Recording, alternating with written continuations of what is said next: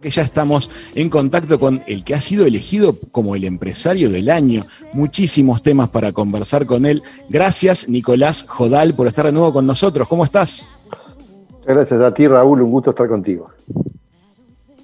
Bueno, Nicolás, una vez más este, estás en todos los titulares. Ya hemos hecho una charla muy rica contigo en el mes de mayo, en, el cual, en la cual, hoy la escuchaba en la mañana, eh, vaticinamos varias cosas que terminaron sucediendo y eso me dio muchísima alegría. En aquel momento, todo el tema de la app coronavirus, UI, que ustedes desarrollaron con tanto esfuerzo y con tanta dedicación, este, todavía estaba sobre un país con pocos casos, ahora la realidad nos ha puesto a prueba en un montón de frentes, se acerca el momento de las vacunaciones, la app Coronavirus UI se va a estar adaptando a esta situación del plan de vacunación. ¿Nos contarías un poquito cómo viene esta adaptación de la app em, ante la inminencia de las vacunas?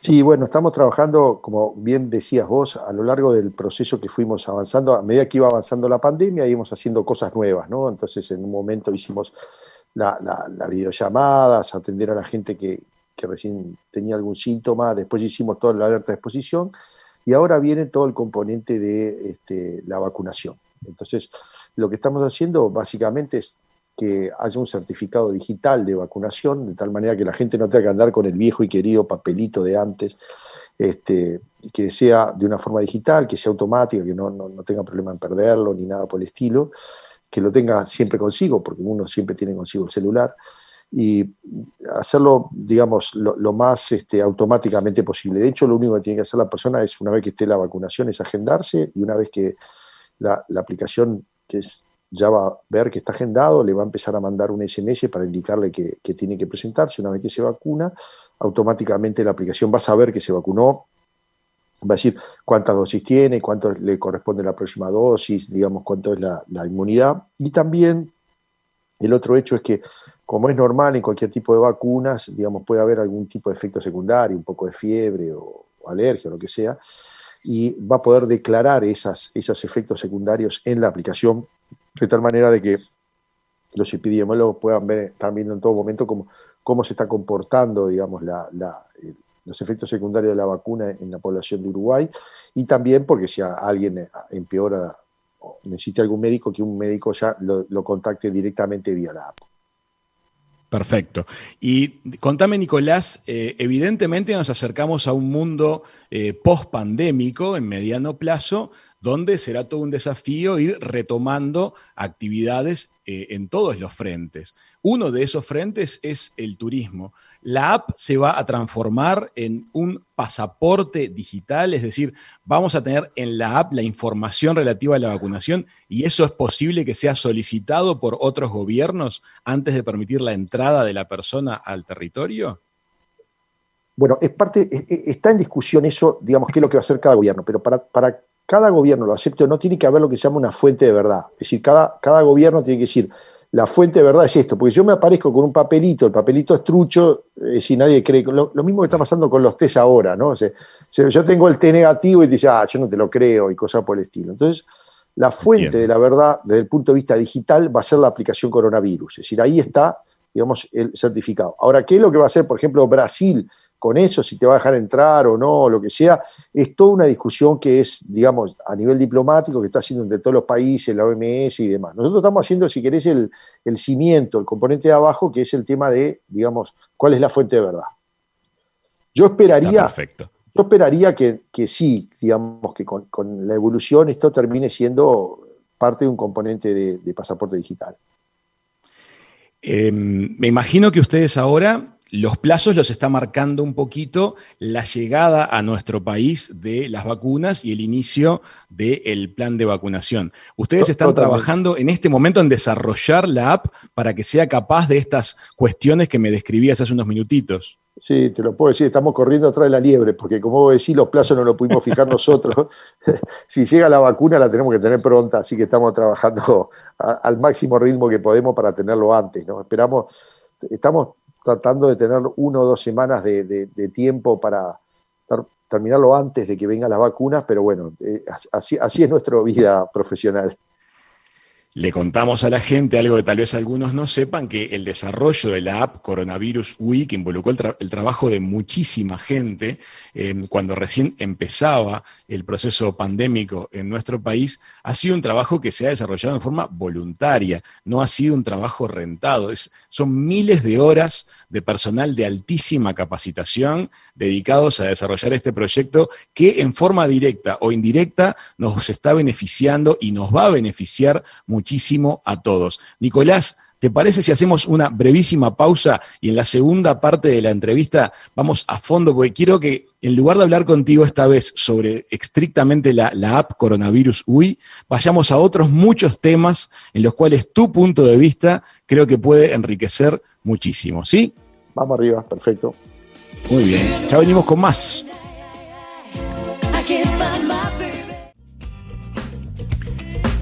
Amigas, amigos, amigas, amigos, estamos aquí en Hijos de Punta, bajo una nublada y semi-lluviosa punta del este, escuchando a Inexcess, los australianos haciendo Elegantly Wasted, y estamos en comunicación con un maravilloso ingeniero del Uruguay, Nicolás Jodal.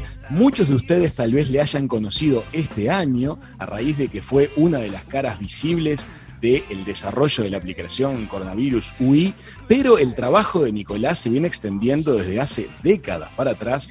Él es uno de los propietarios de una empresa muy importante del mundo del software de nuestro país y de la región.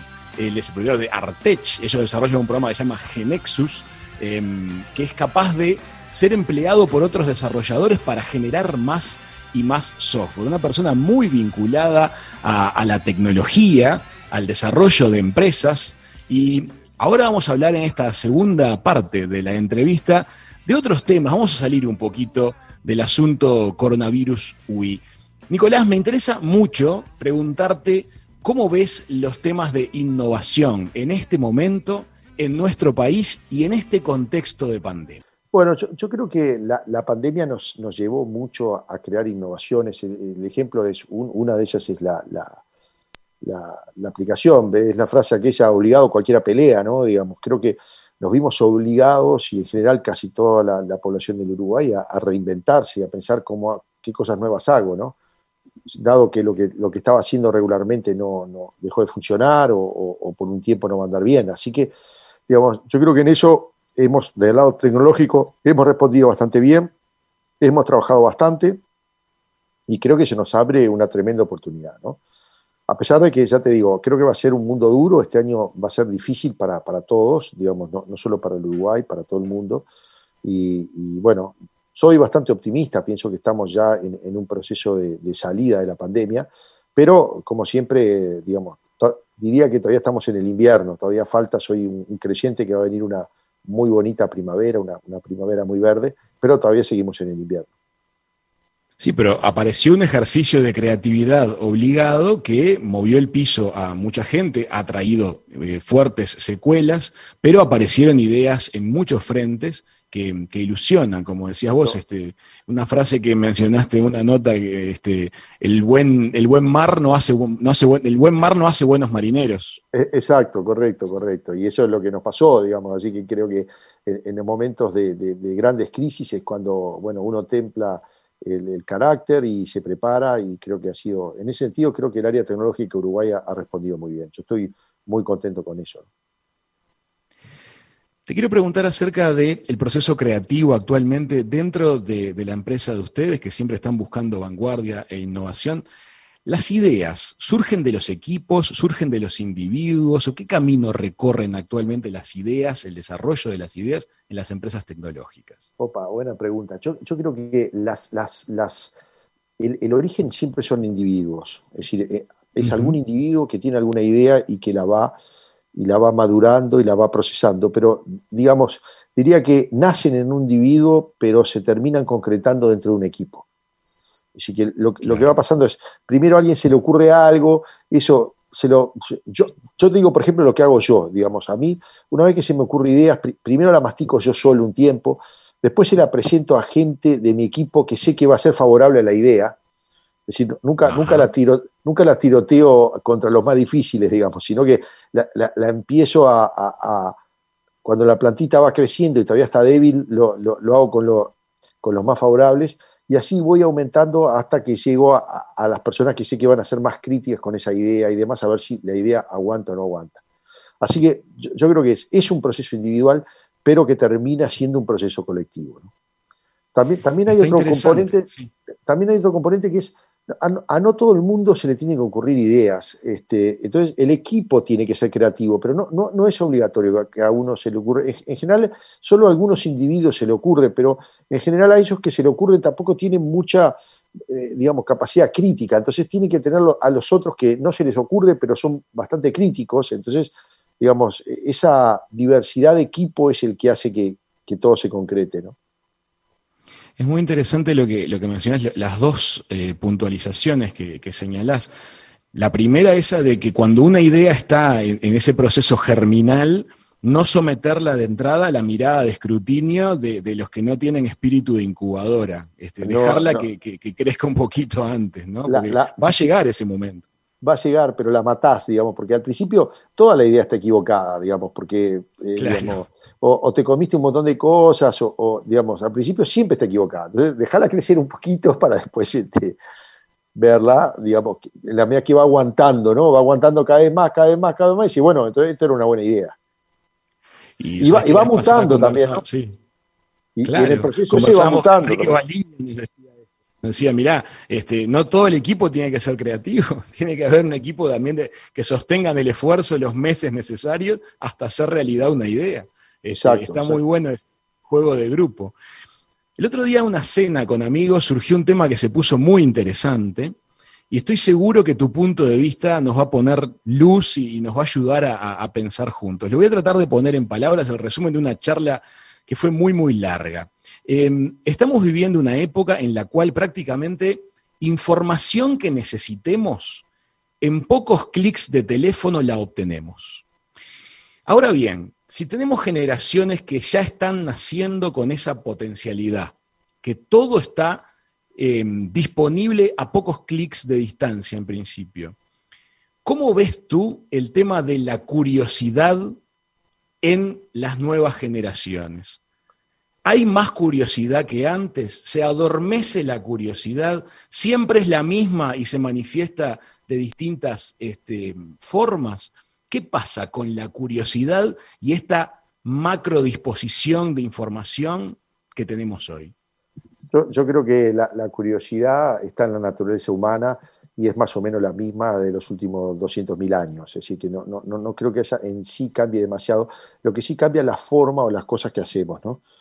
O, la, forma como buscamos o qué nos resulta curioso, digamos, qué, no, nos resulta. Entonces, hay cosas que antes este, eran ejercicio de memoria, como yo tenía amigos, por ejemplo, que sabían de memoria cuál era la formación de Peñarol del año 68 y cosas por el estilo, eso, eso se va perdiendo, digamos, de la misma manera que se perdió la aritmética, ¿no? Había gente que hacía multiplicación de tres o cuatro cifras perfectamente, hoy nadie lo hace, pero lo, lo va haciendo de otro lado. Igual, de lo que vos mencionaste, a mí hay un punto que me tiene súper preocupado, que es, esa abundancia de información. Yo creo que lo que está generando, y es una cosa que creo que a tu padre le pondría los pelos de punta, es que, digamos, los, los sabios son cada vez más sabios y los tontos son cada vez más tontos. A ver. ¿Qué, es, lo, que te quiero decir? Digamos, si, si yo, por ejemplo, tengo, estoy trabajando bastante cosas en robótica ahora, y yo tengo una duda de robótica, y es como vos decís, en tres clics estoy en el lugar más profundo del tema que quiero tratar. Ahora, si yo estoy, eh, estoy empezando a dudar de si la Tierra es plana o no es plana, en tres clics estoy en un sitio donde me dice la física de la Tierra plana, y estoy totalmente convencido que la Tierra es plana. De hecho, estuve este, digamos, estuve este verano discutiendo con gente que me decía que la Tierra era plana, a lo, cual me, di por vencido, ¿no? Digo, este, no, no, tengo. Entonces, digamos, me, está pasando algo similar, por ejemplo, con el tema de, los antivacunas, digamos, en, en, todos estos días que estoy anunciando el tema del certificado de vacunación, bueno, sabes los comentarios en las redes que recibo con el tema de las vacunas que, es una teoría de la conspiración, que, estos son, que el virus no existe o que lo hizo un laboratorio para vender vacunas y que la industria del software está incluida en esa este, conspiración para ganar dinero y cosas por el estilo. Es decir, que es un tema profundísimo, profundísimo el tema de que, de que el, tonto va a ser cada vez más tonto si no le enseñamos la capacidad de espíritu crítico. Si no le, si no le enseñamos de que, digamos, que esté escrito en Internet no quiere decir que sea cierto. Es decir, este... La vez pasada dijiste una frase que, me pareció muy, muy, muy removedora y que la quisiera señalar. Dijiste, a veces bienvenidas las fake news, las noticias falsas, porque nos obligan a desarrollar el pensamiento crítico. Eh, eh, ahora Yo escuché tu frase y me quedé pensando, sí, pero ojo con quienes en realidad lo que desarrollan no es el pensamiento crítico, sino la reafirmación de sus sospechas de paranoia. Bueno, exacto, exacto. Ese es el punto, digamos. Eso va a ir creciendo y eso es el gran peligro. Por lo tanto, una de las funciones fundamentales del, digamos, del sistema educativo es, es el pensamiento crítico. Es decir, no era tan relevante antes porque, porque hace 10 o 20 años el espíritu crítico no era tan relevante, porque a vos te daban una fuente de verdad, vos leías eso y ya está, y, ibas y, no ibas a ir a buscar, yo no iba a ir a una biblioteca para leer si la Tierra es plana, entonces no, no pensaba. En cambio, de la forma que funciona ahora, sin hacer mucha cosa, llego a que la Tierra es plana.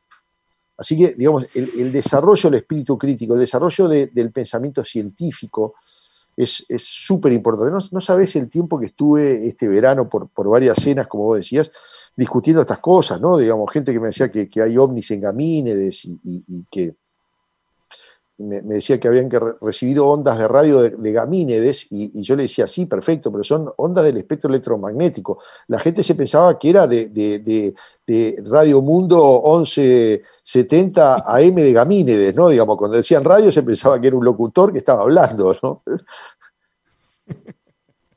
Le contamos a, la, audiencia por esa mención tan linda que hacía Nicolás respecto de mi papá. Mi papá fue profesor hace muchísimos años de Nicolás y me consta que le tiene un aprecio muy, pero muy, muy particular. Y, él me enseñó el valor del, tema del espíritu crítico eh, eh, en un momento que quizás no era tan importante y que hoy es extremadamente importante, digamos. Me da mucha curiosidad un, aspecto de lo que decías respecto de estas discusiones que se nos están dando tal vez a todos con este tema en particular de las vacunas. Creo que en los años, cuando uno era niño, nunca cuestionamos ni qué vacunas se nos daban, ni la procedencia de las vacunas, ni sus porcentajes de eficacia. Pero bueno, ahora está algo muy, muy, muy presente este, debido a que hemos como convivido con el desarrollo de un proyecto. Pero creo que una de las bases del asunto está en, el concepto de la confianza, de la confianza en el otro, de la confianza eh, en los medios de comunicación, de la confianza en los líderes políticos, de la confianza en mis amistades, en mi gente cercana.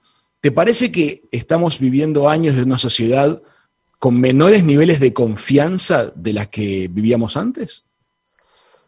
Eh, Sí, e, es muy probable que sí, es muy probable que sí, que digamos que al expandirse esta hipercomunicación se haya perdido la, confianza. Por eso yo creo que la confianza está muy relacionado con la cercanía. Es decir, eh, digamos, uno, uno termina, por eso, por ejemplo, en mis equipos de trabajo yo prefiero que sea gente bastante estable, y que haya estado trabajando juntas bastante tiempo, este, porque creo que ahí es donde se establece el vínculo de confianza. Eh, creo que sí, que digamos, e, es, o por lo menos, no sé si se perdió, pero te digo que es más difícil de construir. Es bastante más difícil de construir confianza en, este mundo que antes. Em, me da mucha curiosidad todos los avances que están habiendo en el gigantesco campo de la inteligencia artificial. Ustedes están muy cerca de esos avances y seguramente conocen mucho al respecto de lo que está sucediendo y por dónde van las líneas de investigación. Em, estamos muy lejos, dijiste en una nota, de que un sistema de inteligencia artificial sea capaz de, por ejemplo, cubrir las, actividades vitales de una mosca. O sea que en realidad lo que aparece en las películas está a años luz, no, no es algo inminente. Pero, ¿cómo ves el tema de la telepresencia y de la presencia? Hace un ratito decías la presencia es importante porque construye confianza. Bien, la pandemia nos ha obligado a las telepresencias. Y hay quienes dicen, no, no vamos a volver a lo anterior porque ahora estamos todos mejor. ¿Qué te imaginas ¿Qué tanto importa la presencia física? Bueno, yo te voy a decirlo, no sé si, yo te voy a decir lo que yo quisiera, o por lo menos lo que yo extraño, digamos. Es decir, creo que gané un montón de cosas, por ejemplo, me muevo mucho menos, entonces pierdo mucho menos moviéndome de un lado a otro, así que en eso gané. Pero lo, lo que yo siento que perdí es el contacto informal con la gente. Es decir, los, los, contactos formales los tengo todos, digamos, tengo reuniones, tengo marcado. De hecho, incluso lo que acrecentó brutalmente es la puntualidad, ¿no? En las reuniones de consumo todo el mundo es puntual. Este, eh, e, eso es muy bueno, pero lo que a mí me falta es el diálogo informal.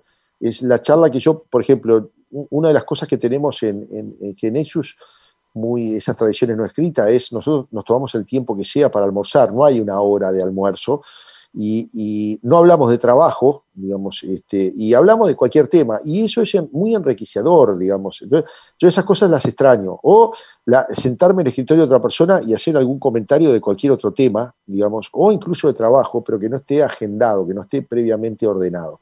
Yo, yo si querés, lo, que me ha faltado de esto es la informalidad. Yo, a mí me gusta mucho la informalidad y la necesito para el, para el contacto personal de las personas. ¿no? Es que la informalidad es el caldo de cultivo de mucha cosa interesante, ¿no? Es el caldo de cultivo del humor, es el caldo de cultivo de la ironía, y de la mano de todo eso es ese clima que favorece que pase lo que queremos que pase en el mundo laboral. Pero es difícil hacer eso con las telepresencias. Claro, por eso. Em, creo que sí. Me quedó demasiado estructurado el mundo, ¿me entendés? Digamos este, quisiera un poco más de, desestructuración. Por eso yo creo que vamos a volver a, la situación más o menos similar a la anterior. Más o menos, nunca vamos a volver a lo mismo, pero más o menos sí. Igual nos quedan muchas fobias, ¿no? Yo el otro día, por ejemplo, me mostraron una foto de una reunión de trabajo donde estaban todos juntos y vos ahora la mirás y te da miedo, ¿no? Es como. verdad. Pero bueno. Es como las películas. El miedo motiva también. Sí, pero viste las películas viejas que la ves a la gente fumando y vos decís, no puedes creer que estén todos fumando.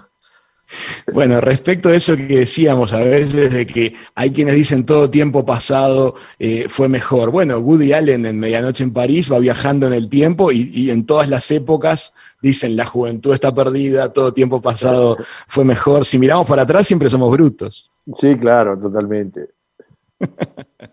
Em, te quiero comentar algo que me da interés. Han pasado ya varios meses de Uruguay bajo pandemia. Ustedes han estado cerca del accionar gubernamental al respecto.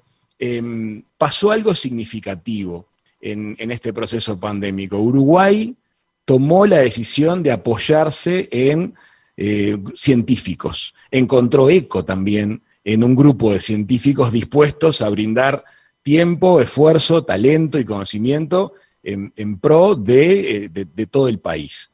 Y ahí nació el grupo asesor científico honorario y otros grupos de, ayuda que están en este momento activos. Eh, algo muy bueno, hubo países que no miraron a sus sabios, a su gente más, este, más capacitada, les dieron la espalda.